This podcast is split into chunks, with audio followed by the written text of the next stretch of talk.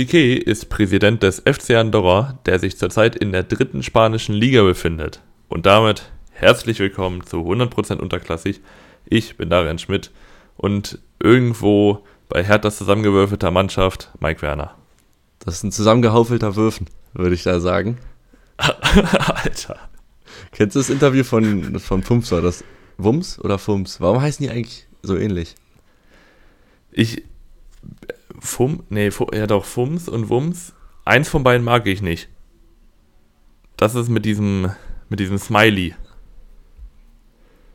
Kennst du das? Auch ich mag beide eigentlich. Ich finde beide ganz gut. Kann man sich beide geben. Empfehlung von hier, von mir aus. Ähm, also Wums finde ich immer ein bisschen komisch, weil das ist so, das ist so Mutterhumor. Also da wird dann halt so, weiß nicht, als, als Ronaldo zum Beispiel zu Al-Nassr gewechselt ist, da hat Wums, glaube ich, geschrieben, irgendwie, weiß nicht, Braunschweig in der siebten Saison bei FIFA Karrieremodus oder so. Das ist so. Und das war dann einer der besten Witze. Also. Bei, bei Fums früher die, die Kommentatoren-Arbeitsnachweise, die fand ich immer überragend. Die waren richtig gut. Also immer. Da kann ich mich gar nicht mehr erinnern. Ja, das sind immer Aber, Sprüche, ja. die die halt gesagt haben. Oder dass halt ähm, vorm Spiel dann als Bingo quasi Sprüche, die fallen werden und dann also kannst du einen drauf trinken oder nicht, keine Ahnung. Ähm, je, jede Folge Claudia Neumann. Nee, das war vor Claudia Neumann auf jeden Fall. Das war so Marcel Reif und so ständig. Oder Wolf Fuß. Oh, herrlich. Wolf. Wolf Fuß, bevor wir hier irgendwo rein starten, passt ja auch eigentlich zum ersten Spiel dieser Mann, der nervt so langsam. Der nervt mich bei FIFA, der nervt mich in echt. Ich habe auch früher die, ähm, den Podcast von ihm und äh, Frank Buschmann gehört, aber er nervt. Er ist überall. Ja, ja, ihr kriegt jedes Spiel, das nervt mich auch ein bisschen. Ich möchte immer Abwechslung haben. Es gibt ja genug gute Kommentatoren, ja. finde ich, und jedes Mal Wolf Fuß zu hören, ist irgendwann auch anstrengend. Finde ja, ich. genau, es ist wie, als hättest du einen Lehrer einfach in vier Fächern. So brauche ich nicht. Nee, Jeder ein, hat auch seine eigene besondere reicht. Art und Wolf Fuß ist dieser, dieser klassische Kommentator, der einfach nur Namen sagt. Hm? Der bringt auch nichts mit. Der macht auch 90% Bayern. ist wie, wie, ähm, oh Mann, ey, ähm, wie heißt er? Der bei Transfermarkt, äh, Transfermarkt? Nee, Transfer-Update, die Show von Sky. Äh, Plettenberg. Ah. Der macht auch nur Bayern. Die schaue ich gar nicht. Also, Weiß ich nicht. Keine Ahnung, kann ich nichts zu sagen. Ähm, aber was ist so bei dir passiert jetzt noch? Gib uns mal Einblick. Was, was bei mir passiert? Ich war in Paraguay und bin jetzt in Brasilien rausgekommen. Bin gestern vier Stunden mit einem Boltfahrer, das ist sowas wie Uber, ähm, über die Grenze gejuckelt, hab mir Mate reingezogen und bin jetzt hier Nähe des Flughafens, um die letzten Tage jetzt nochmal in der Nähe des Flughafens zu verbringen und dann geht es auch fast schon zurück. Deswegen, ja, bei mir passiert, glaube ich, nicht mehr so viel. Ich gucke mir heute Wasserfälle an, relativ bekannte. Und ja, das war es eigentlich. Bei dir ist aber auch eigentlich relativ viel passiert diese Woche. Ja, kann man so sagen. Ich bin nämlich ähm, gestern offiziell umgezogen. Ich bin aber schon am Montag nach Bremen gefahren, äh, weil ich ja noch abends Training hatte und ja, ich konnte auch schon vorher in mein Zimmer rein und mhm. bin dementsprechend jetzt in der WG hier. Bis jetzt alles sehr gut funktioniert, verstehen uns alle gut und ja, Umzug war ja nicht spektakulär, äh, spektakulär, ich musste echt kaum was mitnehmen. Also Möbel waren halt alle drin und dann, ja, mehr oder weniger war es ein Koffer und noch eine Kiste mit anderem Zeugs und das war es eigentlich. Innerhalb, innerhalb von einer halben Stunde war es eigentlich gegessen. Von daher war alles sehr entspannt. Hast du, hast du das in deinen in dein Lieferwagen da reinbekommen oder? Ja, genau, alles in, mein, in meinem Camper. Nee, alles im Camper. Und da hätte auch noch viel, viel mehr reingekonnt. Also, ich hatte mhm. das innerhalb von, ich glaube, einer Viertelstunde alles oben und dann kurz einräumen. Das hat vielleicht zwei Stunden gedauert insgesamt. Also, entspannter kann man nicht umziehen. Ja, weil du, ich meine, du hast ja jetzt nur ein Zimmer in Anführungszeichen. Wenn ich ja, ich plane ja auch demnächst das Haus zu verlassen und wenn ich dann umziehen würde, dann wäre es aber auch wahrscheinlich mehr, mehrere Zimmer, die ich mir mit meiner Freundin teilen werde. Und da ist dann auch so ein Scheiß wie Couch oder so mitnehmen und das wird dann, da habe ich schon richtig Bock drauf. Das ätzen, vor allem wenn Weil du noch dann, äh, Treppen hoch musst. Ja, ich habe auch also Wohnungen gesehen fünfter Stock, da freut sich dann mein Vater drüber, wenn er uns dann wieder helfen möchte. Oder was ich immer gut finde, wenn man, wenn man Leuten sagt, jo, kommt ihr zum Umzug, dann sagen die natürlich ja, dann rechnest du mit dem und rat mal, wer nicht auftaucht. Die Leute halt. Geil. Das ist, das ist so oft schon gehabt. Ähm, ja, aber irgendwie, keine Ahnung, trotzdem irgendwie Bock umzuziehen. Ja, Auch wenn es verstehe irgendwie ich. mit Stress verbunden ist. Aber ich glaube, so die erste Nacht dann alleine mäßig ist, ist glaube ich, ganz geil. Ähm, du wolltest noch was sagen zum Genau. Tippspiel, weil wir hatten ja. Ähm, Tipprunde ist jetzt der erste Spieltag vorbei. Erstmal äh, Glückwunsch an Xenox Flo, der mit sieben Punkten Gesamtsieger geworden ist vom Spieltag. Äh, damit ja den ersten Spieltagssieg quasi sich einheimst und Tabellenführer ist vor Emil 1895 mit sechs Punkten. Minero Grande und Fossi 89 haben auch noch sechs Punkte, also es ist alles eng. Du kamst ja mit äh, fünf Punkten ins Ziel und ich weiter Mhm. unten mit zwei Punkten nur, das war nicht so gut von mir. Äh, jedenfalls wollen wir euch noch äh, was mitteilen und zwar, was ihr gewinnen könnt bei der Tipprunde, hatten wir ja angekündigt letzte Woche. Äh, wir haben uns da jetzt beraten und haben uns dazu entschieden, ein 30 Euro äh, Spieltagspaket zu schnüren. Ähm, ja, wie ihr das dann einsetzt, ist euch überlassen. Also mögliche Kombination wäre dann sowas wie eine Stehplatzkarte äh, plus halt ein Bier oder zwei, je nachdem wie die Preise bei euch sind und eine Bratwurst vielleicht oder eine Sitzplatzkarte oder ihr verballert im Fanshop am Ultrastand, keine Ahnung. Das ist euch dann überlassen, je nachdem. Also der Erste gewinnt den Platz, äh, gewinnt den Preis.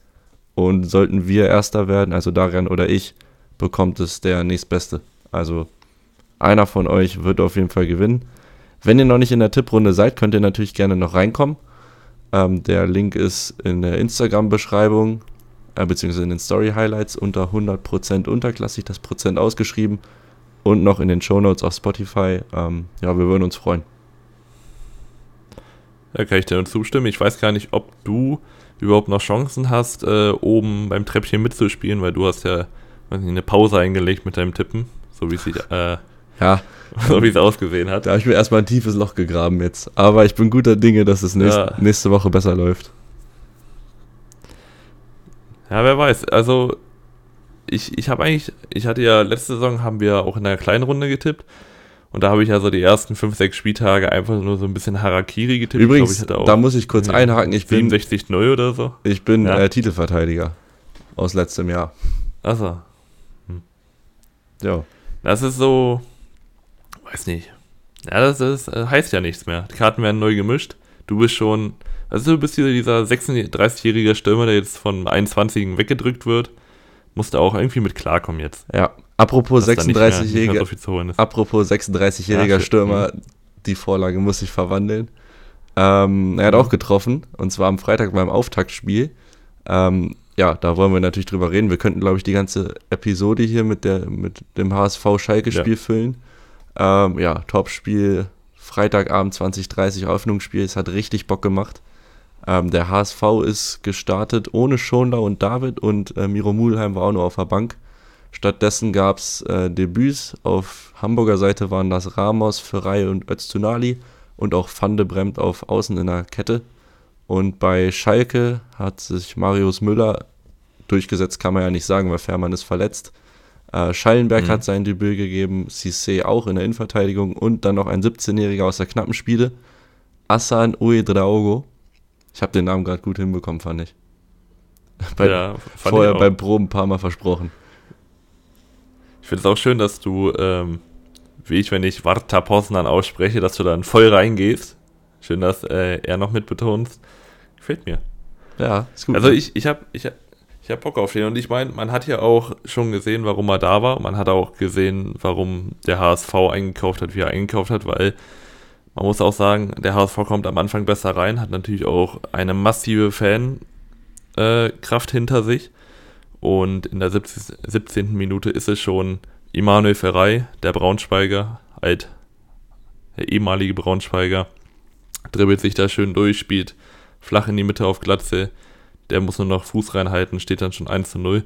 Stark gemacht, aber auch irgendwie ein bisschen luftig verteidigt, vor allem weil man weiß, dass Glatze gerne aus diesem hinterher gestartet kommt. und das, das also- Cissé, da, auf den kommen wir sowieso noch zu sprechen, aber der läuft ihm im Rücken weg. Also das sieht man nochmal, Ja, wenn ja. man sich die Highlights anguckt. Der hat, also ist, er ist die, der direkte Gegenspieler und er, er hat ihn irgendwie gar nicht im Blick. Steht so im Ich Niemandsland. meine, CC wurde ja letztes Jahr eingekauft, wurde dann direkt in die U23 geknallt und hat dann auch kein Spiel in der ersten Liga, glaube ich, gemacht. Und das sieht man irgendwie. Also, ja, ja, es gibt noch zwei da Szenen fehlt einfach später. Erfahrung. Ist, glaube ich, erst 21, 22. Das kann sein. Also Ja? es gibt, denke ich mal, noch zwei Szenen später, wo er die beiden Karten sieht, äh, wo sein Stellungsspiel nicht so ideal war. Mhm. Das war, denke ich mal, das Hauptproblem an dem Abend. Ähm, das wird natürlich bestraft, wenn man ja gegen eine Offensive spielt, wie der HSV sie hat. Äh, weil die machen Das danach eigentlich ganz gut weiter. Van de Bremt setzt sich auf Außen durch. Äh, und dann kommt der Ball über zwei Stationen zu Ferrei, der relativ frei aus elf Metern abschließen kann. Äh, da ist Marius Müller aber unten und hält den Ball stark. Äh, dann ist es aber auf der anderen Seite der 17-jährige Asanue Draogo, der den Ausgleich erzielt. Und zwar ist es äh, Karaman, der eine halbhohe Flanke so auf Terodde schlägt, der den Ball quasi klatschen lässt. Und dann ist es Oe Mhm. Draogo mit dem Haken. Äh, da sieht Stefan Ambrosius auch relativ alt aus, muss man sagen. Und ähm, dann schließt er unten links ab, keine Chance für Fernandes. Ich fand, das war richtig geil gemacht. Also da so ruhig zu bleiben im Strafraum vor allem. Ja, vor allem mit 17. Ja, genau. Also Also, Druck hat er nicht gespürt. dieser, dieser Haken. Nö. Ja, der Haken war gut. Ähm, und dann ja, ging es eigentlich äh, weiter mit dem HSV, ähm, die gute Ja. Chancen hatten. Also es gab äh, noch eine Chance von Ferrei, wo Müller gut hält. So, danach macht der HSV gut weiter. Wir hatten leider gerade einen kleinen Mhm. Cut drin. Ähm, genau, der HSV macht weiter. Äh, Es ist ein Diagonalball von Ramos auf Glatzel, der den Ball weiter befördert in den Lauf von Ferrei, der dann aus spitzen Winkel abschließt. Ähm, da ist Marius Müller aber gut zur Stelle, bekommt den Ball noch mit dem Fuß rausgekratzt. Äh, danach noch Levin Öztunali mit einem Volley, den Müller an den Pfosten lenkt. Also der HSV hatte auf jeden Fall die Chancen, wieder in Führung zu gehen. Stattdessen ist es mit dem, mit dem Pausenpfiff quasi Ja. Thomas Ovejan, der Schalke in Führung bringt, der leitet das Ganze selbst ein, bringt dann die, äh, ja, den Ball zu Oe Draogo, der flankt. Äh, sein, seine Flanke wird aber abgeblockt und ja, fällt vor die Füße von Ovejan und der nimmt den Ball wirklich perfekt Volley bzw. Dropkick und das Ding schlägt unten rechts ein.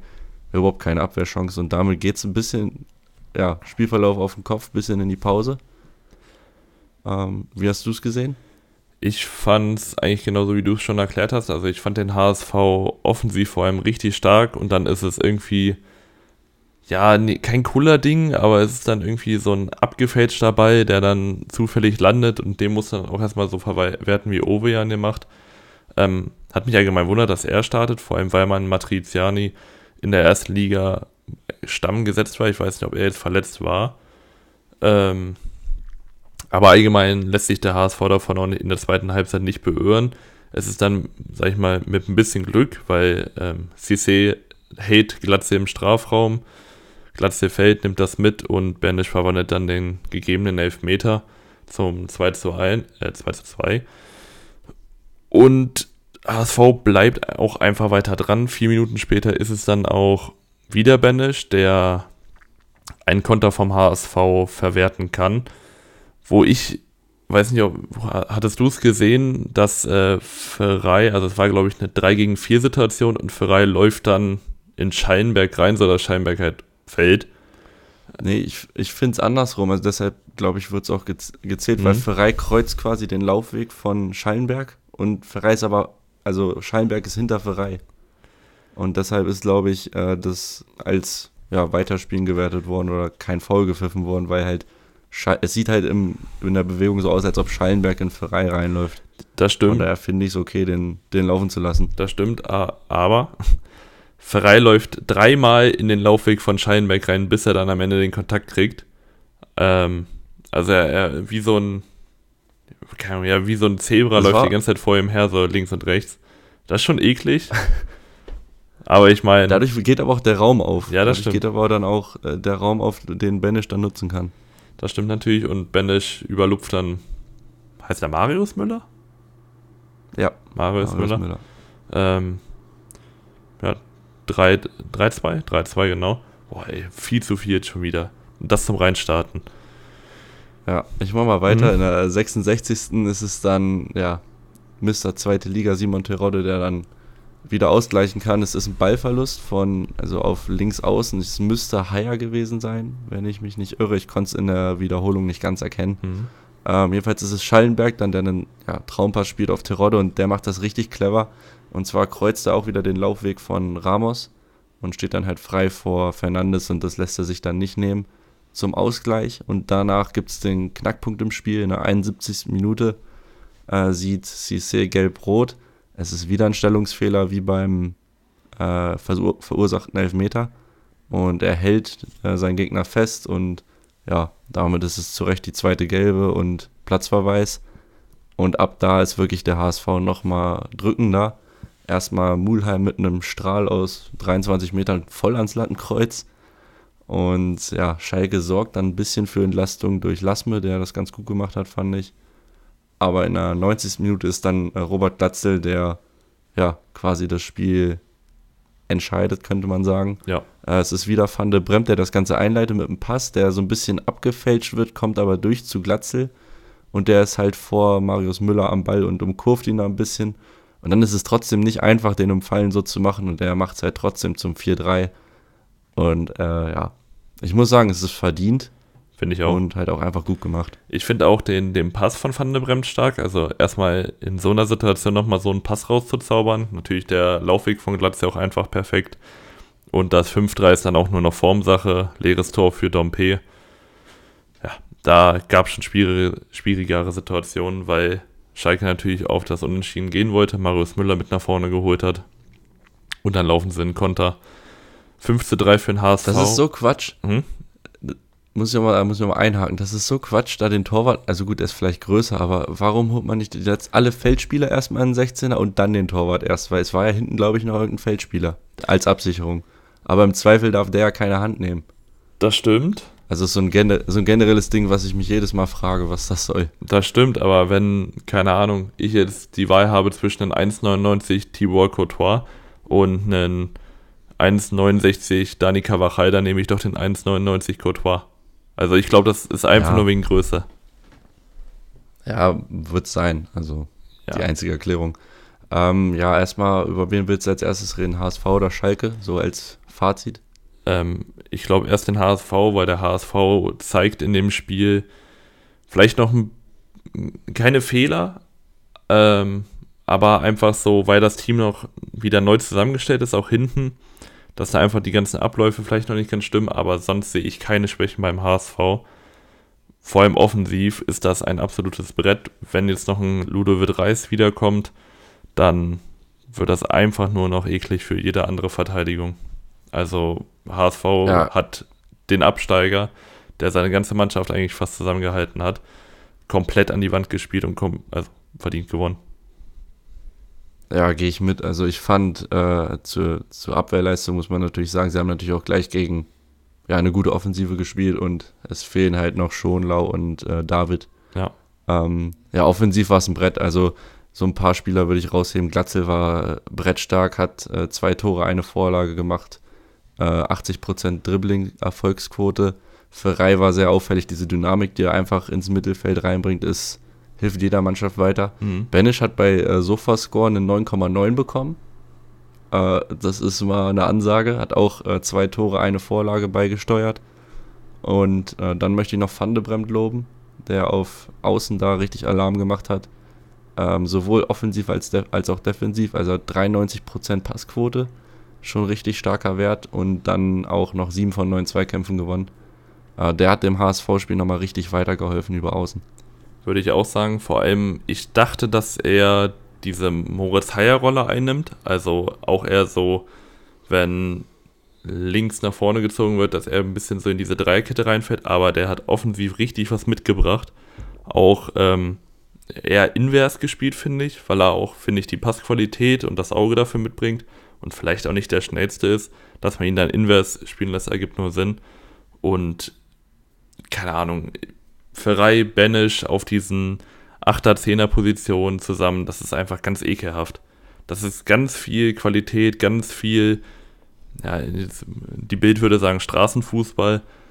Ähm, aber das ist halt das Ding, du kannst mit denen Konter spielen, du kannst aber auch Ballbesitz ja. mit denen spielen, du kannst alles, sind sehr flexibel einsetzbar, das gefällt mir richtig gut. Und dann hat, um, hat ähm, man immer noch nicht über Öztunali, Jatta, Königsdörfer und Dompe gesprochen, die drumherum laufen. Also da ist einfach ja. nur Qualität. Selbst in der ja, Tiefe. Zu Schalke würde ich noch. Achso. Hm? Ja, zu Schalke würde ich noch sagen, ähm, Marius Müller mit neun Saves, also neun Paraden, hat einen richtig guten Job gemacht.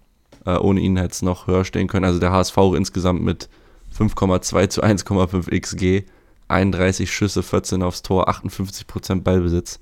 Also nochmal, um das zu verdeutlichen. Und äh, Ue Draogo hat auch richtig Spaß gemacht, fand ich. Also ja. In dem jungen Alter so eine Leistung im Debüt zu zeigen. Ich glaube, da kann man noch sich auf den Jungen freuen, auf jeden Fall. Es ist auch nicht alles schlecht. Man hat ja drei Tore gemacht jetzt auswärts Eben. beim HSV. Hinten denke ich mal, wenn Baumgartel dann äh, einsatzbereit ist und dann vielleicht noch äh, Kaminski, ähm, sollte sich das alles auch stabilisieren. Äh, ich mache mir um Schalke jetzt noch keine Sorgen. Die spielen übrigens nächste Woche ähm, das Topspiel gegen Lautern und der HSV dann äh, beim KSC. Ah, sehr schön. Ja, also bei, bei Schalke mache ich mir auch keine Sorgen. Man hat gesehen, dass Abläufe funktionieren und was auch die Idee ist, einfach dieses wieder schnell nach vorne kommen. Man hat der Rodder als Zielspieler offensichtlich auserwählt. Ähm, aber was ich jetzt schon wieder bei Schalke sehe, ist, macht man sich schon wieder eine Torwart-Diskussion auf, weil das ist ja so täglich Brot von Schalke. Weil man hat jetzt Marius Müller, der, der Form gezeigt hat. Man hat aber auch einen Fährmann, der als Nummer 1, glaube ich, äh, intern besprochen wurde. Ja, also. Na, ich sag's dir, wie es ist. Ich sag's dir, wie es ist, wenn, wenn Müller jetzt noch drei, vier gute Spiele macht und sie nicht zu Schulden kommen lässt, vielleicht noch ein, zwei Punkte festhält, dann sehe ich keinen Grund, warum man wechselt. Ja, aber es ist ja immer dieses. Das ist ja, das ist ja, ist ja jedes Jahr bei Schalke. Du, du hast einen Torwart, der spielt gut, dann hat er zwei Spiele, wo er schlecht ist und am Ende steht immer noch Rai Fährmann im Tor. Das, das ja, war ja jetzt seit fünf Jahren. Das war ja schon als Nübel da, aber so. Ja, das ist schon ein bisschen her. Ja, eben. Aber, also das ist das einzige Problem. Ich gehe aber davon aus, dass Thomas Reis da doch die Kühnheit bewahrt und auch die Offenheit, mit Spielern dabei zu reden, ähm, wie er sie sieht. Wahrscheinlich, ich meine, wenn Marius Müller jetzt diese Saison weniger Einsatzzeiten kriegt, kriegt er sie spätestens nächstes Jahr, weil Ralle wird auch nicht, wird auch nicht jünger. Nee, das ist richtig. Äh, ich würde damit sagen, wir schließen das Spiel auch ab ja. äh, und kommen zum kommenden Gegner der, äh, der Schalker, mhm. und zwar zum FC Kaiserslautern. Erst FC Kaiserslautern gegen den FC St. Pauli. Ähm, ja, die Kiezkicker entführen drei Punkte vom Betzenberg. Und ich finde, es, es geht in Ordnung. Es ist ein ja, schon verdienter Sieg. Ähm, am Anfang das erwartete Bild Lautern ein bisschen tiefer, versucht aus einer guten Defensive rauszuagieren und Pauli versucht halt Lücken zu finden. Das gelingt in der ersten Hälfte semi-gut, sagen wir mal. Also es ist hm. eigentlich nur eine Chance, die sie kreieren können, das ist ein Seitenwechsel auf Elias Saad, der dann mit Hartl einen, eine Art doppelten Doppelpass spielt und Hartl dann aus 17 Metern da einen Schuss abgibt, den Lute ganz gut hält. Das sah ein bisschen komisch aus, aber letztendlich hat er ihn gehalten.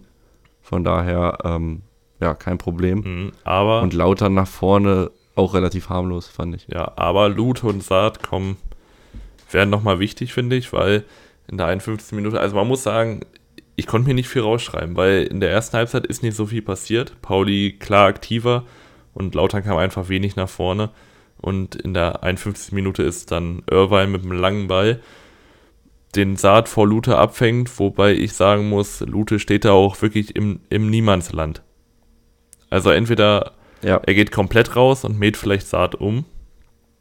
Oder er bleibt im Tor, aber da, wo er steht, das ist wirklich gar nichts. Na gut, ich sag mal, ich sag mal, wenn er im Tor bleibt, ist das immer noch eine große Chance. Ja. Ähm, so ist natürlich beschissen. Ich würde auch Erik Durm in die Verrechnung, in die Rechnung mit reinnehmen. Also äh, steht, steht viel zu tief, er hebt das Abseits einfach auf. Mhm.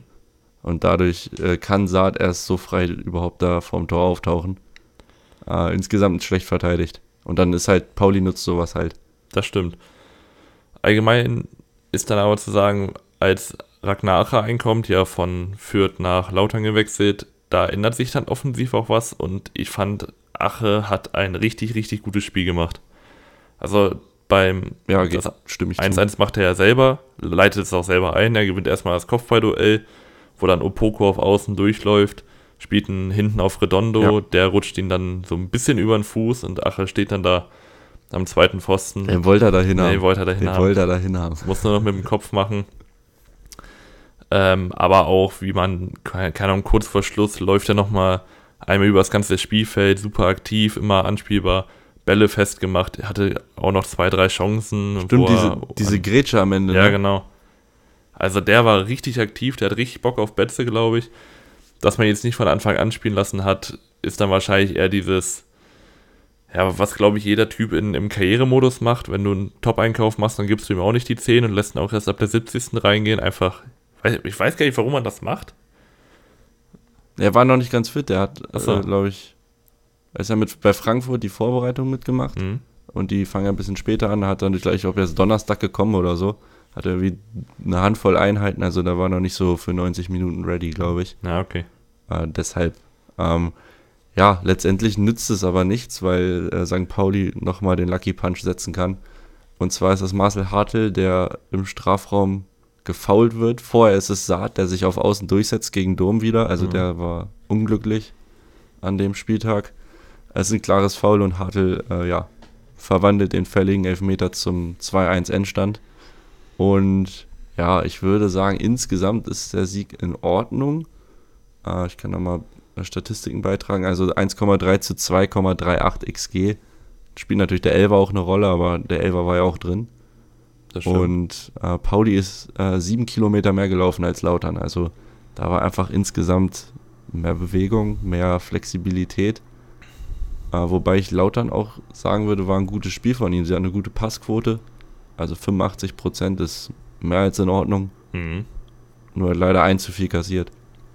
Würde ich dir nämlich zustimmen. Was mir jetzt bei Pauli aufgefallen ist, man hat ja eigentlich die Truppe zusammen, die auch vorher schon da war. Also man hat ja nicht viel verändert. Außer die Linksverteidigerposition, die ja erst von Ritzke ausgeführt wurde und dann später von Wagner. Nee, von. Ähm, boah, jetzt habe ich den Namen vergessen. Nicht Wagner. Wie ist er denn? Paccara hä? Paccarada ist weg und jetzt Ritzka war jetzt da. Aber Ersatz. die haben ja noch einen geholt, der dann ähm, links gespielt Habe ich hat. gerade auch, hab ich auch nicht, habe ich auch nicht auf dem Schirm gerade. Auf jeden Fall er. Also da hat sich was verändert. Ich finde aber, dass Pauli eine super eingespielte Truppe ist. Also die wirken abgezockt, die wissen genau, was sie machen müssen. Und das Spielsystem von Hürzler passt auch einfach genau auf diese Truppe. Vorne mit äh, Afolayan und Saad. Das ist eklig. Das ist, also, Ja, wenn ich, wenn ich daran denke, ja, wenn ich daran denke, dass die beiden auf, auf Griesbeck, Behren und Dekali zulaufen, da kriege ich Angstschweiß. Ja, mit Recht. Also, pff, ja, wird kein schönes Spiel. Aber wir spielen ja auch bald gegen die. Ist ja am vierten oder fünften Spieltag spielen wir ja gegen, St- gegen St. Pauli. Sehr schön. Ja. Ähm, ja, nächste Spiele sind ähm, ja für Lautern Schalke und äh, Pauli spielt zu Hause gegen Düsseldorf. Das, ich meine sogar das Topspiel am Samstagabend. Hm. Auch ein schönes Ding. Weil, nee, Lau Schalke, Nee, Schalke spielt Schalke hat das Topspiel. Genau. Pauli spielt aber auch Samstag 13 Uhr dann. So. So ist richtig. Ja, aber ist doch geil. Ähm, und ja, Hm? ja, Hartl würde ich noch loben. Also er macht auf jeden Fall den Schritt zum Führungsspieler jetzt diese Saison, würde ich sagen. Ähm, und äh, auch Irvine hat ein gutes Spiel gemacht als Kapitän, war ein guter Anker. Äh, auf den kann man auch bauen. Jetzt auf den, in den nächsten Wochen, denke ich, ist ein wichtiger Faktor. Und damit habe ich auch zu dem Spiel eigentlich nichts mehr beizutragen. Mm, Ich auch nicht, ich würde dir da auch voll zustimmen und ich würde gerne zu einem Spiel gehen, wo sich ein Kriegsverbrechen äh, abgespielt hat. Ein Kriegsverbrechen. Ein Kriegsverbrechen, denn Leite hat es mal wieder geschafft, so aufzustellen, dass es absolut niemanden hilft. Er packt nämlich Eze in die Dreierkette als Innenverteidiger. Und das war wahrscheinlich eine, eine nette Idee, weil er dachte, okay, Elversberg ist immer schnell, hoch im Pressing und dann da einen Schnellen zu haben, der dagegen halten kann, ist vielleicht eine gute Idee, aber das ist Quatsch. Also es, es geht um Hannover-Elversberg, Endstand 2-2 und keine Ahnung, was, was Hannover kann schon froh sein mit dem Punkt. Ja, das vor allem. Und, und Leite, ich weiß nicht, was der da feiert. Also, ich weiß wirklich nicht. Dann stell doch auf Viererkette, weil es, es sieht ja so aus, als würde es jedem besser passen. Also erstmal Heizenberg äh, debütiert, Eze debütiert und noch jemand? Ich glaube nicht. Äh, das sind jetzt die, die mir auch so einfallen im ersten. Christiansen noch. Christiansen, genau. Denke ich. Ähm, und keiner von denen sieht wirklich gut aus. Also Elversberg mit gewohnt hohem Pressing, was man eigentlich erwarten konnte.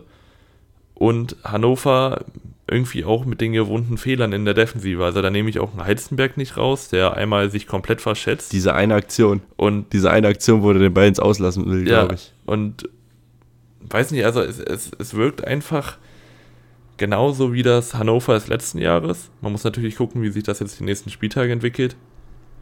Und Elversberg drückt wirklich, hat dann Glück, dass da ein Ron Robert Zieler äh, zwischen den Pfosten steht, der ja, bis später noch äh, die Dinger da rausholt. Und dann ist es in der 22. Minute eine Ecke von Sicker, Rochelt? Ich glaube Sicker. Sickinger. Sickinger. Sickinger. Ähm, die einmal durch den ganzen Strafraum rutscht und hinten ist es dann Alt-Braunschweiger Korea, der das 0 zu 1 macht. Wo ich dann gehört habe, das, ich weiß nicht, das hast du glaube ich auch mitbekommen, ähm, Korea macht sein sechstes Zweitligator und in der ganzen Mannschaft gibt es nur sechs Leute oder es gibt nur sechs Spiele an Zweitliga-Erfahrung ohne ihn. Also, echt? Ja. Oh, das ist schon, das, das ist, schon sehr wenig. Das ist sehr, sehr wenig. Ähm, ja, für, für Hannover läuft das Spiel aber auch insgesamt schlecht. Also Nielsen muss dann verletzt raus, mhm. dafür kommt Tresoldi, der finde ich ein gutes Spiel gemacht hat. Ja. Und dann ist es in der 38. Minute Fagir, der äh, das 2 zu 0 erzielt für die Gäste. Und es ist wieder ein Ballverlust im Aufbau und dann dieses schnelle Umschaltspiel, was ja, Elversberg halt kann. Und äh, Fagir könnte eigentlich rüberspielen, tut er aber nicht. Er wählt den eigenen Abschluss und äh, der Ball ist zentral geschossen. Zieler sieht einfach nicht gut aus. Ist für mich ein Torwartfehler. Für mich auch. Ich als Torwart hätte aber, also klar, muss man den Fehler eingestehen. Aber Hannover verteidigt vorher auch eher mit Glauben und Hoffen, als wirklich richtig mit Verteidigung, weil ich, du, du weißt, du spielst gegen Elversberg und die haben Bock und die sind das erste Mal in der zweiten Liga. Und das Einzige, was Elversberg kann, ist hohes Pressing und Kontern. Und die pressen dich hoch und du stehst trotzdem nur mit zwei Mann hinten und dann wirst du ausgekontert. Also, schlechtere Gegnervorbereitung geht doch gar nicht. Es, es ging ein bisschen einfach alles. Da würde ich auch sagen, würde ich dir zustimmen. Also, klar bist du halt im Aufbau, wenn du den Ball verlierst, ist immer ätzend, aber ja, das ist halt so einfach. Ähm, Hannover berappelt sich vor der Pause aber noch. Mhm. Äh, es ist dann ein langer Ball von Halzenberg, der war wirklich richtig gut auf äh, Tresoldi, der den gut mitnimmt. Und dann, ja, kriegt er von Correa das Bein weggezogen und ist klarer Elfer. Und Cedric Teuchert nimmt sich den und ja, verwandelt den auch sehr sicher zum Anschluss. Und damit geht es dann in die Pause. Ähm, ja, danach ist dann ja, erstmal Tresoldi wieder mit einer Chance nach dem Ballverlust von Elversberg, äh, wo Christoph den Ball hält. Und dann auf der anderen Seite wieder Elversberg im Angriff. Ähm, ja, der Ball kommt von Fellhauer in den Rückraum zu Fagi und der nimmt den Ball direkt und der geht einfach ans Lattenkreuz. Da hätte es äh, auch gut und gerne 1 zu 3 stehen können. Ja. Im Anschluss macht es dann aber Tresoldi gut, der, wie du vorhin schon meintest, ein sehr gutes Spiel gemacht hat. Presst Elversberg nämlich früh läuft dann ein und bekommt dann von außen den Pass von dem, den er dann zum 2-2 macht. Also Tresoldi wirklich ein sehr, sehr gutes Spiel. Hat ja auch die Nummer 9 bekommen, was äh, ich sehr, sehr gut finde, weil man dem, dem Jungen ja wohl da sehr, sehr viel Selbstvertrauen an die Hand gibt. Und mit der Verletzung von Nielsen und seiner Leistung jetzt kann man davon ausgehen, dass er nächstes Spiel wieder von Anfang an spielt. Allgemein geht dann Elversberg hinten auch die Luft aus irgendwie. Also kriegen es nicht mehr wirklich hin, nochmal gefährlich zu werden. Aber allgemein war das von Hannover keine Glanzleistung. Man hätte auch locker verlieren können. Und keine Ahnung, also da hätte ich, ich sehe andere, Also ich habe noch, ja? also Äh, zum 2-2 erstmal noch, das macht äh, Tresoldi auch. Hm. Also der krönt quasi seine Leistung. Äh, das ist Besuschkow, der den Ball auf dem spielt und dann ist es eine flache Flanke an den ersten Pfosten, wo Tresoldi halt als erster am Ball ist. Das war schon gut gespielt. Äh, und dann ist es äh, für mich noch eine Fehlentscheidung beim Schiedsrichter oder vom VAR. Es ist eine Ecke von äh, ja. Elversberg und Christiansen hält Sickinger wirklich. Das Trikot ist. Das reißt fast. Ähm, es ist ein klares Foul. Es wird wieder nicht. Die alte Diskussion wieder. Es wird wieder nicht gepfiffen. Beziehungsweise es wird nicht gepfiffen und dann wird es kontrolliert und es wird trotzdem nicht gepfiffen. Und ich verstehe es einfach nicht. Es kann nicht sein, dass wir immer wieder über klare Fouls reden, wo es dann Elver gibt oder wo es keinen Elver gibt. So rum. Und Mhm. wann kriegen die das endlich mal hin, dass es mal eine Konstanz ist, dass da, dass da eine klare Linie drin ist, wann Elver ist und wann nicht. Das ist jedes Mal Lotterie. Ja, stimmt leider.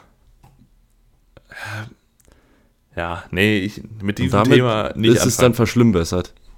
Damit ist es verschlimmbessert, ja. Das stimmt. Ich meine, Generell würde ich, ja. Mach. generell würde ich noch äh, Sickinger von, von Elversberg loben, hat äh, hinten in der Innenverteidigung ein Bombenspiel gemacht. Acht von neun Zweikämpfe, fünf äh, Interceptions noch. Also der hat sich gut eingefunden in der Liga. Äh, genauso wie Fage, der vorne auch aktiv war. Allgemein Elversberg hat ein super Auswärtsspiel gemacht. Für, fürs erste Mal jetzt. Ich wollte es gerade sagen, also super Auswärtsspiel und vor allem super erst, äh, erstes Zweitligaspiel. Vor allem mit den Spielern, die sie da zur Verfügung haben, weil das nicht nach Zweitliga-Erfahrung klingt, sondern einfach viel Vertrauen auch vom, vom Trainer. Und bei Hannover sind halt die gleichen Probleme immer noch da, auch mit Neubesetzung. Und ich weiß noch nicht. Ich meine, irgendwie sind die Fehler offensichtlich und ich kann mir nicht vorstellen, wie Leite diese Fehler nicht sieht und sie nicht verbessern kann. Weil ich könnte das. Aber irgendwie sieht man auch nicht im Training zu. Und ich weiß nicht, was er da implementiert, aber da, das ist gerade nichts. Ja, also ich ähm, bin auch gespannt, wie es jetzt die nächsten Wochen wird. Also nächste Woche geht es nach Nürnberg, beziehungsweise jetzt diese Woche schon. Und äh, Elversberg zu Hause gegen Hansa. Und damit lass uns mal weitergehen Mhm. äh, zum nächsten Spiel. Ähm, ich würde sagen, wir machen erstmal ein schnelleres Spiel und das war Wien Wiesbaden gegen Magdeburg, äh, wo jetzt nicht ganz so viel passiert ist wie im anderen Spiel. Äh, der FCM macht eigentlich, es läuft alles nach Plan. Sie gehen ähm, in der 29. Minute mit 1 zu 0 in Führung durch Luca Schuler. Ähm, Jaka behauptet sich vorher im Mittelfeld gut, spielt dann auf Checker, äh, der dann weiter auf Schuler, äh, Schuler leitet und der schickt äh, Vukotic an die Bratwurstbude mit dem Haken und äh, ja, schließt dann links unten ab Ich, und äh, ja, bringt die Gäste in Führung. ich habe mir aufgeschrieben, er stellt einen Rentenbescheid aus. Ähm, aber vom Rathaus wurde es auch nicht schlecht. Auch gut. Also gut. Magdeburg allgemein in allem besser. In Zweikämpfen im Ballbesitz, in in der Torgefahr. Vukotic bekommt später noch rot. Und trotzdem schafft Ja. es Magdeburg nicht, noch ein Tor zu erzielen, was dann auch irgendwie ein bisschen Pech ist und dann auch ein bisschen Unvermögen, weil Schuler hat noch eine hundertprozentige, wo er kläglich, muss man schon sagen, das Tor ver, ver nicht trifft. Verzielt. Er trifft das Tor nicht. Ja. Er schießt vorbei. Und Ähm, ja, Das ist dann dieses, wenn du vorne nicht machst, kriegst du hinten rein. In der 70. Minute ist es ein Freistoß von links. Und wenn man schon spielerisch nichts kriegt, dann doch dann über Standards. Und da ist dann auch Bretalen per Kopf 1 zu 1. Wien Wiesbaden hat dann. ja, da das äh, für mich klarer Fehler von Jamie Lawrence, der steht da im toten Raum, versteckt sich da ein bisschen, segelt unterm Ball durch und ja, damit ist das Kind dann im Brunnen gefallen. Und wie, für mich. Wiesbaden hat noch die Chance auf 2 zu 1, wo dann ähm, Reimann überragend noch den Fuß rausholt. Äh, Bretalen da im 1 gegen 1 doch alt aussehen lässt. Und ich meine, Wiesbaden spielt wie ein Aufsteiger.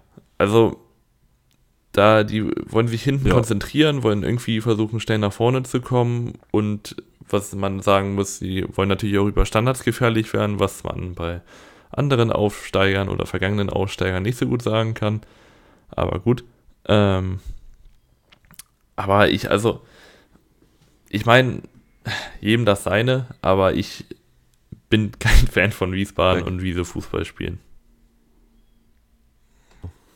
Ja, also ich muss sagen, Wiesbaden hat eigentlich das gemacht, was ich erwartet habe. Also jetzt nicht hm.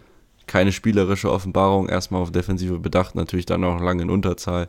Kann man, finde ich, wenig vorwerfen. Ich finde, Magdeburg wirft hier aber auch ganz klar einen Auswärtssieg weg. Also eine ja. Führung in Überzahl beim Aufsteiger zu vergeigen, müsst ihr erstmal hinkriegen. Äh, Schuler würde ich trotzdem loben wollen. Also er hat ein Tor gemacht, äh, zwei von zwei Dribblings abgeschlossen, gute Zweikampfquote. Und ich finde, er gibt Magdeburg nochmal so ein bisschen anderes Element als die Mickey-Mäuse vorne. Mhm. Äh, von daher freue ich mich, dass er jetzt wieder fit ist und wieder angreifen kann. Ähm, ja, äh, Wiesbaden hat nächste Woche ein sehr schweres Spiel gegen Hertha BSC. Und Magdeburg, ja, auch ein sehr, sehr schweres Heimspiel gegen Eintracht Braunschweig. Bin ich mal sehr gespannt drauf. Ähm, äh, Magdeburg natürlich Favorit. Ja, muss man auch sagen. Äh, allgemein würde ich aber noch sagen, dass ich, ich meine, man hat es ja auch schon in der Vorsaison gesehen und ich habe eigentlich gehofft, weil ich den Spieler an sich geil finde, was die Größe und so angeht. Ich habe gehofft, dass er es jetzt ein bisschen auf den, auf den Karren kriegt. Aber Lawrence ist nicht der Innenverteidiger, den du dir vorstellst. Also zwei Meter groß, hat nicht das beste Stellungsspiel, nicht die beste Schnelligkeit und ist auch passtechnisch immer mal für einen Fehler gut und für eine Unaufmerksamkeit. Das hat man, wie du schon meintest, beim 1-1 gesehen. Also, ja, ich weiß nicht, ich, ich sehe Lawrence nicht, nicht in der ersten Garde auf jeden Fall. Ich glaube, das ist so jemand, den kannst du in der 75. reinwerfen, der köpft dir ein paar Dinger weg und dann passt das auch. Ja, die Alternative ist halt die Frage, ne? Ähm, das stimmt. Muss mal gucken. Also Magdeburg kann man jetzt auch keinen perfekten Kader erwarten, aber ja, ich sieht natürlich schlecht aus vom 1-1, das muss man schon sagen. Ähm, ja, damit haben wir das Spiel dann auch fertig. Und ich würde sagen, mhm. wir gehen zum letzten Samstagmittagsspiel. Genau, und da ist dir wahrscheinlich fast einer abgegangen. Auf jeden Fall. Der, der KSC startet, wie Mike es liebt, nämlich mit Marvin Wanizek. Ähm, in der zweiten Minute schon, Flanke rutscht durch, Wanizek hinten auf dem zweiten Pfosten mit dem Volley. Steht schon 0 zu 1 und Osnabrück wurde direkt mal gezeigt, willkommen in der zweiten Liga. Lassen sich aber nicht so lange beirren, sondern in der 13. Minute, ich habe mir einfach aufgeschrieben, es ist einfach ein Hin und Her im und um den Strafraum. Also es kommt eine Flanke, die wird rausgeklärt, ein Schuss, der geht wieder rein, dann wieder raus und dann ist es, glaube ich, niemand, der schießt, der dann hinten abgefälscht wird und dann am zweiten Pfosten hinten bei Engelhardt landet. Der hat ein einfaches Spiel, muss nur noch zum 1 zu 1 reinmachen. Und ich finde, VfL hält, VfL?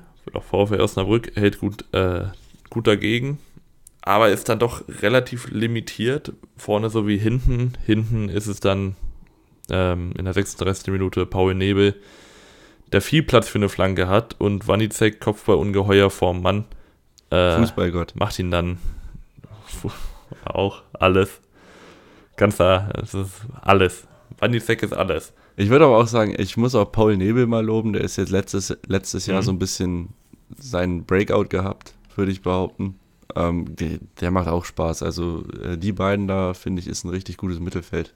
Macht richtig Laune. Ja. Ähm, ja, aber du hast schon richtig, finde ich auch. richtig erkannt. Also ich finde auch, dass Osnabrück eigentlich kein schlechtes Spiel gemacht hat. Sie haben insgesamt auch 83% Passquote. Das finde ich doch mhm. sehr beachtlich ist für einen Aufsteiger gegen eine, einen guten Zweitligisten. Und auch äh, ja, viele Abschlüsse. Von daher muss man sich da auf keinen Fall verstecken. Ähm, ja, es ist dann noch äh, Gondorf, der noch einen Distanzschuss hat, der an Pfosten geht und äh, Zivzivatze, der dann ja am Nachschuss an Grill scheitert. Das Ganze schon in der zweiten Halbzeit. Äh, der KSC hat, scheint dann so ein bisschen die Oberhand zu gewinnen und dann ist es äh, schlecht verteidigt in der 71. Minute. Es ist eine Ecke, die von Kleinhansel kommt äh, an den zweiten Pfosten und da ist Robert Tesche völlig frei. Äh, mhm. Ja, und köpft halt zum 2 zu 2 ein, halt sau schlecht verteidigt. Ähm, das aber nicht, auch nicht unverdient, weil Osnabrück, wie gesagt, hat ein gutes Spiel gemacht. Ja, würde ich auch zustimmen. Um jetzt hier mal eine klare Kante nochmal zu ziehen, nehmen wir noch das 3 zu 2, den Endstand dann noch rein. In der 87. Minute gewinnt der KSC den Ball, spielt auf Bonic und der lässt mal so eine Fackel da stehen. Mit links aus, ja, ich würde sagen, so 23, 24 Metern, knallte das Ding oben rechts ins Eck. Nichts zu machen für Grill. Und äh, damit gewinnt dann der KSC gegen Osnabrück. Osnabrück, ich würde sagen, gutes Spiel, aber auch der Nutznießer von, ich sag mal, Fehlern der KSC-Defensive, weil das jetzt nicht das erste Mal ist. Auch letzte Saison immer mal wieder unkonzentriert hinten, immer mal wieder mit Stellungs- oder Aufbaufehlern, die dann leicht auszunutzen für äh, die Gegner waren. Dennoch hinten raus sehr verdienter Sieg für den KSC. Würde ich auch sagen, dass es insgesamt in Ordnung geht, dass Karlsruhe das erstmal gewinnt. Aber ich denke mal, Osnabrück muss sich da keine Gedanken machen. Sie spielen nächste Woche hm. im ja, Derby kannst du es halt nicht nennen, denke ich mal, gegen Paderborn, aber kurze Anreise. Und äh, Karlsruhe hat nächste Woche ein HSV vor der Brust. Das ist auch mal ein interessantes Spiel, weil also mhm. so ein Gradmesser nochmal für, für Karlsruhe, wo sie wirklich stehen. Ich kann mir vorstellen, dass da, dass man das sich ganz gut angucken kann, das Spiel. Kann ich mir auch vorstellen. Ähm, ich würde sagen, wenn du nichts mehr hast, gehen wir zum Samstagabendspiel. Ja. Weil ich meine, wir sind lang genug dabei. Und deswegen müssen wir jetzt ein bisschen Tempo reinbringen. Deswegen Samstagabend. Ähm, falls ihr bis hierhin gehört habt, lasst doch gerne eine Bewertung hier auf Spotify da. Oder schreibt uns Themenwünsche auf Instagram 100% unterklassig, Prozent ausgeschrieben. Oder auf 100 unterklassig auf Twitter. Ähm, wir sind da sehr aktiv, wir gucken immer mal wieder rein. Wenn euch was gefällt, schreibt uns. Wenn ihr Ideen habt, schreibt uns. Keine Ahnung. Das und wir gehen ins Samstagabendspiel und Pai Dardai hat seine ganze Familie mitgebracht. Das war wie das Weihnachtsessen bei den Dardais. Ja, wirklich. Ähm, wie hoch ist die Chance, also ich, dass du das erstmal drei Söhne hast? Das, das musst du erstmal haben. Und dann, dass alle mhm. Fußball spielen und dass alle dann noch bei, beim gleichen Verein spielen und alle dann noch Profi werden. Wie hoch ist die Wahrscheinlichkeit davon? Ja, Palco haben sie ja eingekauft. Das fand ich ja noch geiler. Also ich meine, er, er hat es auch mit, mit Zahlen belegen können, sondern nicht einfach hier, dass mein Sohn kauft ihn jetzt. Sondern da ist ja schon was hinter, aber das ist schon witzig zu sehen. So vier Dadais in, in Berlin. Auch schöner Folgentitel. Ähm, aber irgendwie, ich, ich, kann das auch nicht ernst nehmen. Ich kann mir auch nicht vorstellen, dass, dass jeder Dardai so viel Potenzial mitbringt, äh, es in die ersten Mannschaften zu schaffen man denkt ja sofort an den, an den Vaterbonus, aber also es wird ja eine, mhm. einen Grund haben. Es wird ja einen Grund haben. Ja, das stimmt. Aber von daher, sie werden es uns beweisen die nächsten Wochen vielleicht. Ähm, insgesamt finde ich, ja. ist die erste Halbzeit relativ verhalten. Also Düsseldorf mit keinem einzigen Neuzugang in der Startelf, halt eine super eingespielte Truppe, äh, die auch äh, mhm. äh, die meiste Zeit den Ball hat und Hertha halt auch noch ein bisschen in der Findungsphase auf jeden Fall. Äh, ja, bis auf einen, einen Seefuig-Abschluss passiert eigentlich nicht so viel. Von daher gehen wir gleich mal in die zweite Halbzeit. Da ist es dann, ja, Daniel Ginczek, der das Spiel entscheidet. Und zwar ist es äh, mhm. Matthias Zimmermann, der eine Flanke auf den, auf den, aufs Fünfereck bringt, kann man sagen. Und Ginczek, also wirklich, das ist ein Stürmer. Also wie du den über den Kopf rutschen lässt, damit er hinten ins lange Eck geht, das ist so schwer zu machen und ja, besser kannst du den nicht köpfen. Da stimme ich dir 100% zu. Und ich finde, man merkt einfach Hertha an, vorne sowie hinten, die, die kennen sich nicht. Das ist so, als würde man, ähm, wir hatten früher, gab es ja diese Schulturniere beim Fußball und da hat man auch gemerkt, viele Spieler haben eine ganz andere Philosophie, Fußball zu spielen, eine ganz andere Art, der spielt vielleicht ein bisschen Pressing, der spielt Ballbesitz, keine Ahnung. Und das, ist, dann, das sah dann halt auch so aus. Da laufen dann zwei Leute an und vier Leute stehen dann hinten in der Dreierkette. Äh, das ist einfach, und, und so sieht Hertha für mich aus. Das ist ein zusammengehaufelter Würfel. Viele. ich finde dieses Interview so geil. Das ist schrecklich mit dir, wirklich. Ähm, ja, aber ich, also, das war, glaube ich, in der ersten Halbzeit. Das hat, finde ich, so Herthas Probleme ganz gut zusammengefasst Rese bekommt den Ball auf links außen, wird von Seefuig, glaube ich, hinterlaufen. Seefuig bremst dann ab, weil er denkt, Rese läuft und Rese spielt dann mit den Hacken in den Lauf von Seefuig, wo er nicht hingelaufen ist. Also, da ist es aber eigentlich schon, da haben wir eigentlich das Problem, da fehlt einfach eine Spielidee oder halt alle Leute oder die Leute ziehen nicht am gleichen Strang. Wen ich aber hervorheben würde, wäre Fabian Reese sehr aktiv gewesen und Martin Dardai, Dardai haben wir schon einen Dardai, auf der 6 war, hatte immer mal wieder seine Momente, auch mit Pässen oder dem einen Abschluss, der dann abgefälscht wurde. Ähm, ja, aber läuft noch nicht. Ja. Muss noch ein bisschen was passieren. Kann man auch noch nicht erwarten, finde ich. Also ich würde äh, Seefuig noch loben wollen auf Hertha-Seite, hat mir gut gefallen. Also ähm, den kann man, denke ich, auch weiterhin gebrauchen. Bei Hertha sehe ich aber Potenzial. Also wenn eine offensive Linie aus Rese, Richter und Niederlechner mal klickt irgendwann in der zweiten Liga, dann ja. ist das schon nicht schlecht und dahinter hast du dann noch talentierte Spieler, viele Jugendspieler. Also ich finde Hertha eigentlich relativ interessant. Ähm, bin ich gespannt, wo das hingeht die nächsten Wochen. Äh, bei Düsseldorf würde ich auch sagen, also abgezockt, da kann man kaum ein Spiel gewinnen, finde ich. Äh, ja, ja, eingespielt hoch 30. Äh, ich würde André Hoffmann nochmal loben. Der hat äh, von ja, 87 Pässen 79 an Mann gebracht, eine 91% Passquote und 4 von 4 Kopfballduelle gewonnen. Äh, der war auf jeden Fall ja auch ein Grund dafür, warum man hinten so gut stand. Das hört sich schon mal gar nicht schlecht an. Allgemein ist es auch eklig, jetzt als Hertha nach Düsseldorf zu fahren, weil das ist wie, also wie du meinst, also unterschiedliche können diese beiden Vereine ja gerade gar nicht sein. Die einen stehen mitten im Umbruch, ähm, keine Ahnung, 90% kennen sich davon nicht und auf der anderen Seite sind die, alle Spieler zusammengeführt zur Schule gegangen und spielen seit Anfang an in der Düsseldorf Akademie zusammen. Also da merkt man einfach die Unterschiede und was es dann halt auch ausmacht. Also Düsseldorf war einfach abgezockt. Ja. Ich meine, die hatten nicht viele Möglichkeiten und dann machen sie eine und das reicht dann auch. Aber auch einen guten Moment und dann auch individuelle Qualität vorne einfach. Also den macht ja nicht jeder ja. Stürmer so. Ah, Düsseldorf nächste Woche auf St. Pauli, schweres Spiel. Da spielen zwei sehr eingespielte Truppen gegeneinander. Und dann mhm. äh, Hertha am Freitag schon gegen Wiesbaden. Zu Hause, ähm, ich denke mal, da wird man mit drei Punkten rechnen, aber die muss halt auch erstmal holen. Das stimmt.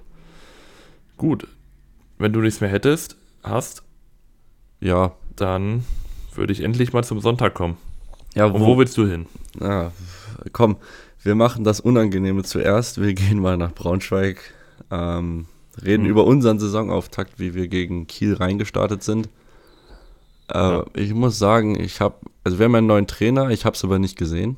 Also wir haben im Prinzip das gleiche gespielt wie letztes Jahr, tief stehen ähm, und wenig also ich, Inspiration ich hab, nach vorn.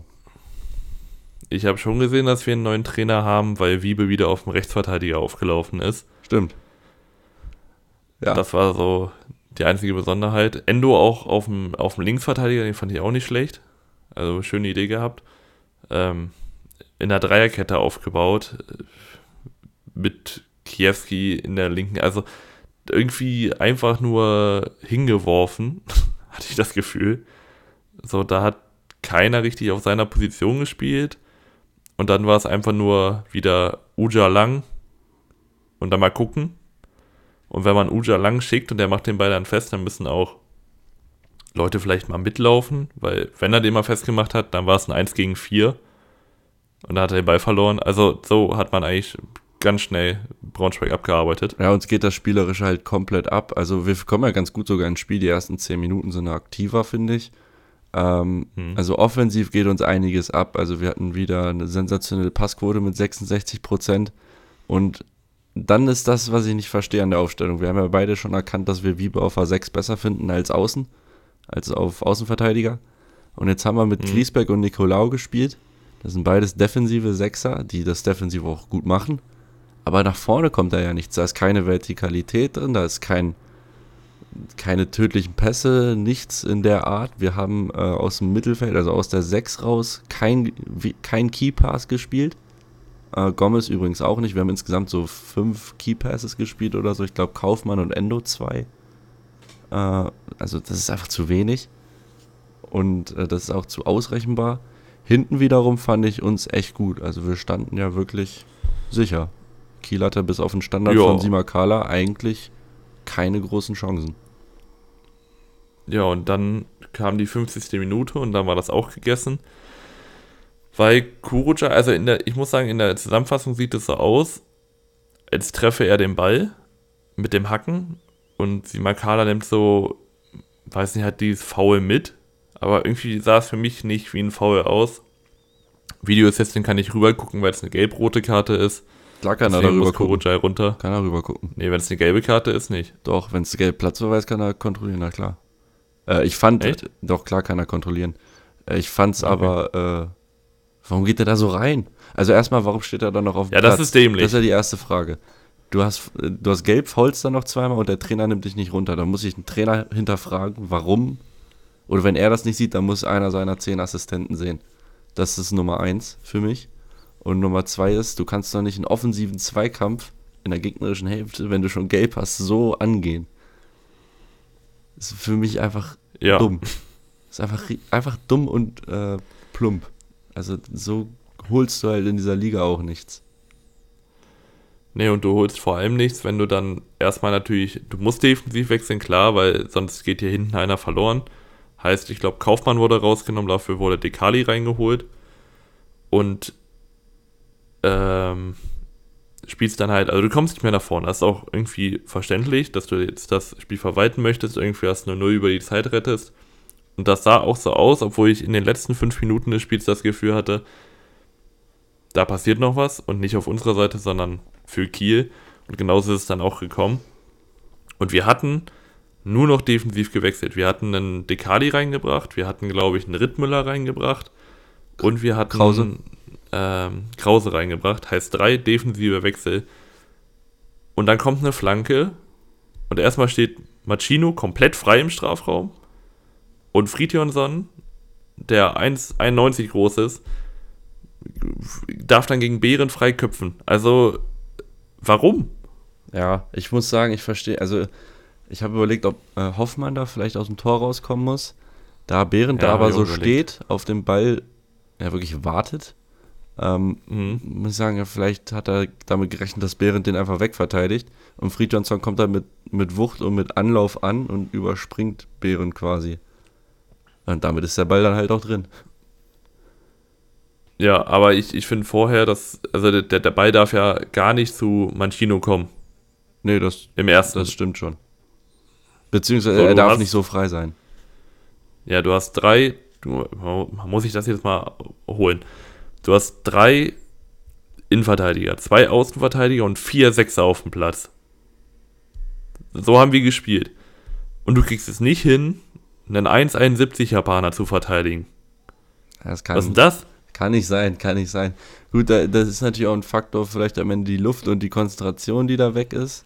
Darf aber nicht passieren und damit, also Kiel hat ja wirklich kein besonderes, kein besonders gutes Spiel Nee. gemacht. Das war durchschnittlich bis langweilig, würde ich sagen. Da war nicht viel nach vorne. Ich würde einen Tom Rote loben auf Außen, der hat gutes Spiel gemacht, äh, lange Bälle gut angekommen, drei Flanken an den Mann gebracht, drei wichtige Pässe gespielt und ein Karl Johansson, Innenverteidiger, 93% Passquote bei 95 erfolgreichen Pässen.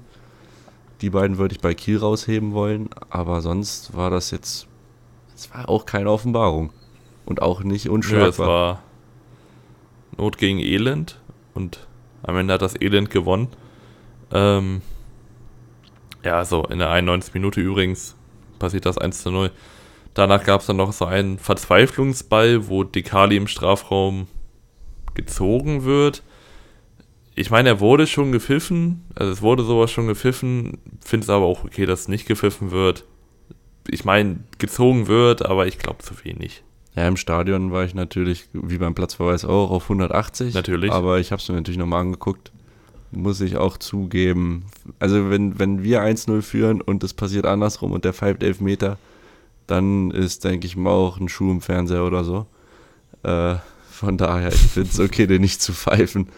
Ähm, wir müssen jetzt zusehen, dass wir jetzt in Magdeburg unbedingt punkten, weil danach kommen absolute Bretter mit Schalke im Pokal, Schalke, in der Schalke. Liga.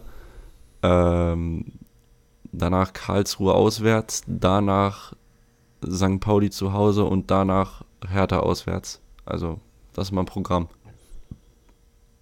Hört sich an wie letzte Saison, wo man nach fünf Spieltagen immer noch ohne Tor dasteht. Das wird wieder schön.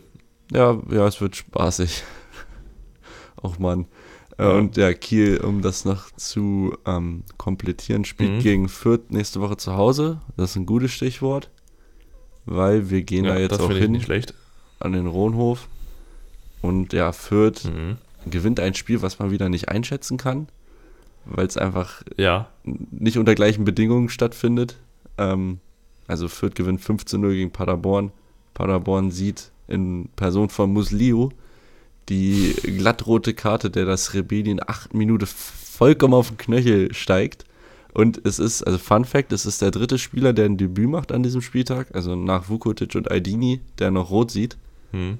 Ähm, ja, und damit spielt Paderborn 82. Und Cissé, oder? Cissé auch noch? Stimmt, ja, vier. Ist das ein Debüt? Vier, ja, ich, ja, bin ich gar, mir nicht sicher. Gar nicht so schlecht. Vier Spieler, die alle rot sehen und debütiert haben. Das ist doch toll. Und dann 82 Minuten in Unterzahl gegen eine Mannschaft wie Fürth, die spielerisch absolut was auf dem Kasten hat. Ja, mhm. dann geht sowas halt auch mal 5-0 aus.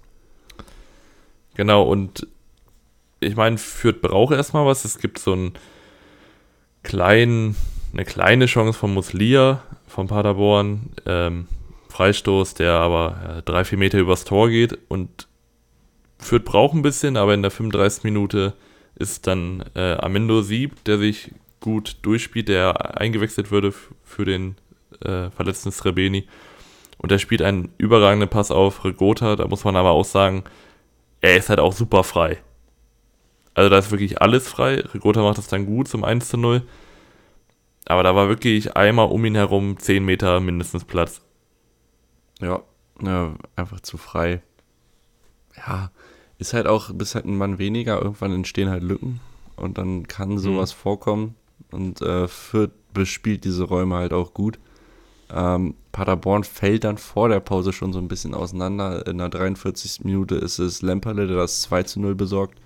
Äh, es ist eine Flanke von Green, die noch abgefälscht wird äh, auf den zweiten Pfosten. Da steht er dann halt auch viel zu frei.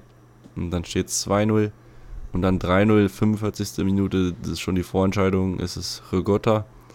Äh, Green, der ja wirklich einen Traumpass spielt auf Rigotta, so einen Chipball hinter die Kette. Ja. Und der mit einem, mit einem langen Bein äh, spitzelt den an Hut vorbei, der sowieso. Hut war auch die ärmste Sau, der konnte, konnte, konnte nichts ja. halten und muss fünfmal einen Ball aus dem Netz fischen. Äh, und ihm trifft eigentlich keine Schuld. Ähm, aber ja, da war das Spiel halt auch ja, schon entschieden. Und man muss auch sagen, Fürth spielt sich erstmal in, in den Rausch und das klappt halt auch alles. Es geht nach der Halbzeit genauso weiter wie vor der Halbzeit. Ähm, in der 90. Minute ist es Itter, äh, der einmal durch den ganzen Strafraum spazieren darf. Also wird auch nicht angegriffen, wird von Bibica einfach nur so ein bisschen in Rückendeckung, nee, in, in so ein bisschen Rückenwind. Begleitschutz. Begleitschutz, auch nicht schlecht spaziert durch den Strafraum, spielt in die Mitte, Lemperle lässt ihn gut durch und Sieb steht dann da. Wieder keine Chance für Hut. Und in der 77. Minute ist dann Chananolu mit dem, ich glaube, dritten Ballkontakt, weil er gerade erst eingewechselt wurde. Äh, nach einer kurz ausgeführten Ecke per Flanke auf den Kopf von Michalski, erster Ballkontakt.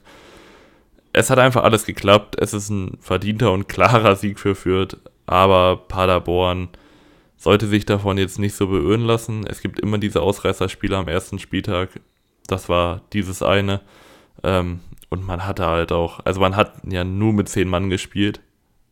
Ja. Und ja. Ich muss trotz, trotzdem, so, müssen wir Fürth ja. loben. Also vor allem die Offensive. Ich finde, also Rigotta hat ein Bombenspiel mhm. gemacht, mhm. zwei Tore, 90% Pässe. Lemperle ein Tor, eine Vorlage. Green hat äh, alle seine Dribblings abgeschlossen, 5 von 5, dazu eine gute Passquote. Und Gideon Jung äh, hat bei 99 angekommenen Pässen eine Passquote von 97 Prozent. Insgesamt die Fürther Mannschaft unfassbar ballsicher, also 91 Prozent mhm. Pass Passquote. Äh, das sind Werte, von denen können, können, können wir nur träumen bei Eintracht. Ähm, ich weiß gar nicht, was das ist. Nee, ich auch nicht. Das, das, muss, das muss ja Wahnsinn sein, so viel den Ball zu haben. Hatten wir ja seit fünf Jahren nicht. Ähm, Ich fühle fühl mich wie so ein, so ein dickliches Kind. Oder ein normales Kind. Ähm, wo willst du denn jetzt hin? was so, warte, äh, was so in das Süßigkeiten-Schaufenster guckt. Weißt du? Ja, Aber Es ist so nah. Aber ich, ich habe kein Geld, um mir das zu das holen. ist nicht so nah. Das sind 25 Prozent, die dazwischen liegen. Passquote. Du mir überlegen. Ja, ja, ja, aber so, das, das Kind, es, es, es, es- es könnte, es könnte reingehen, aber es hat kein Geld und so fühle ich mich, wenn ich, wenn ich Pass, Passquoten über 20% sehe, weil sowas kenne ich schon gar nicht mehr. Ja. Fürth, ja, nächste Woche gegen Kiel. Haben wir ja schon angekündigt. Und dann, äh, ja, Paderborn spielt noch zu Hause gegen Osnabrück. Ich denke mal, dass sie sich trotzdem fangen werden. Ich denke nicht, dass das denen jetzt einen großen Knacks mitgibt. Nee. Ich denke, dass sie gegen Osnabrück eine bessere Leistung abliefern werden. Da bin ich überzeugt. Und ja, dann Glaub haben wir auch. noch ein Spiel über. Ähm, wir Mhm. gehen an die Ostsee zu Hansa Rostock gegen den 1. FC Nürnberg. Äh, das Debüt von Trainer Christian Fjell auf der Nürnberger Bank. Ähm, ja, es geht in die Hose. Und Hansa macht genau das, was sie letztes Jahr auch gemacht haben. Sie, sie haben 0,89 XG und machen da wieder zwei Tore draus. Nürnberg zum Vergleich 2,67 und machen keine Tore und Hansa gewinnt. Also das Einziger Unterschied, Kai Pröger trifft nicht. stimmt. Kai Brügger hat nicht getroffen. Er ist auch schlecht. Ist das schlecht. Ähm, eigentlich ist Sag es... ja, direkt Trainer entlassen. Ja. Ist schwarz Pröger. raus. Pröger Der, der, hatte, der hatte ein Trikot an, ne? Hast du das gesehen, das Keine Alois Schwarz im Trikot? Keine Ahnung, habe ich nicht drauf geachtet. Ja, auch verrückt. Allgemein muss man sagen, Nürnberg halt mit den, mit den gleichen Problemen wie auch letzte Saison. Also offensiv geht da relativ wenig. In Form von Hayashi würde ich ihn auch einfach mal benennen, das Kind beim Namen nennen. Aber man merkt, dass man im Hintergrund auf jeden Fall arbeitet, weil was ich herausheben würde, und das ist was Kleines, weil es nicht funktioniert hat, aber diese Eckenvariante von Nürnberg, Ja, wenn die klappt, von Guys of Okunuki. also auf den, genau, auf den Elver gespielt, alle laufen rein, flach auf den Elver gespielt, Okonoki läuft wieder zurück auf den Elver und nimmt dann außer Drehung, ähm, wo Kolke dann aber äh, den, ich glaube, nee, Hand, hat er, hat er ihn gefangen? Hat er ihn weggefaustet? Also er ist auf jeden Fall da, der Ball geht nicht rein, so. Aber das war es dann auch so ein bisschen von Nürnberg. Und Hansa macht dann ja nicht das Spiel, aber halt die Tore. In der 42. Minute Ross, äh, kriegt Rosbach eine Flanke, die er dann schön ablegt auf Strauß. Strauß nimmt ein volles Risiko, Volley, geht gut rein, nicht zu halten für Matenia. Und damit geht es dann in die Pause. Aus der Pause eine Minute gespielt. Es ist Ingelson, der, weiß nicht, zwei Nürnbergern erstmal Knoten in die Beine dreht. Also er dreht sich nur auf und hat drei, drei Nürnberger einfach abgeschüttet, findet dann noch mit einem schönen Pass Fröhling, legt dann zum 2 zu 0 hoch. Und Da würde ich sagen, da würde ich sagen, äh, der Hm? Pass von ähm, Neidhardt war es ja, der tiefe Ball auf äh, Ingelsson. Der sollte eigentlich Mhm. auf Fröhling kommen, da hat er ein bisschen Glück gehabt, dass er trotzdem ankommt, aber Fröhling macht das dann gut und er zieht seinen Laufweg durch ähm, und Ja. geht sofort in die Tiefe, zieht, also Ingelsson dreht sich und Fröde geht, perf äh, Fröde, Fröhling perfekt in den Laufweg, kommt der Ball da auch. Ähm, das war einfach gut gespielt und der Laufweg, der, der macht, ist für mich entscheidend hier. Und dann ja aus der kurzen Distanz macht er den natürlich. Ähm, hm, ja, Nürnberg versucht es dann noch. Sie haben auch Chancen. Also eine Dreifachchance von Hübner, Okunuki und Daferner, die alle geblockt werden. Ähm, Hayashi, der sowieso noch ein irreguläres Tor erzielt, weil es vorher Hand war. Ähm, der dann auch nochmal eine andere Chance hat, wo er frei vor Kolke ist. Äh, den auch liegen lässt. Also die Chancen waren da. Aus, stimmt, Lohkemper Flanke am Ende noch. An den zweiten Pfosten. Genau. Hayashi aus drei Metern. Ein Aufsetzer-Kopfball übers Tor. Das muss man auch erstmal hinkriegen. Also mal Ja. wirklich aus so einer Distanz den Ball so auf den Boden zu köpfen, dass der noch übers Tor fliegt, aus drei Metern, kannst du auch keinem erzählen. da muss auch noch offensiv vielleicht was eingekauft werden auf Nürnberg Seite, weil man, du hast ja gerade schon angesprochen, man hat da ferner, man hat einen Hayashi, der jetzt, ja gut, das erste Spiel nicht gut aussah, aber vielleicht muss er sich auch erstmal an die zweite Liga gewöhnen. Und dann wird schon enger. Also als richtige Sturmspitzen hat man eigentlich nur die beiden. Hat man noch einen? Ähm, auf den ersten Blick fällt mir gerade keiner ein. Also sie haben, Ja, auch nicht. sie haben noch einen Josef Hungbo, Hangbo, den ich loben würde in, in seinem stimmt, Debüt, ja. hat äh, 13 von 14 Zweikämpfen gewonnen, das ist richtig stark und äh, 7 von 8 Dribblings ist auch nicht schlecht. Ähm, Mhm. Von daher, den würde ich auch als Lichtblick nehmen. Ich würde Nürnberg allgemein sagen, es, es war kein schlechtes Auswärtsspiel, sie haben halt einfach ja, unglücklich verloren und am eigenen Unvermögen sind sie auch ein bisschen gescheitert.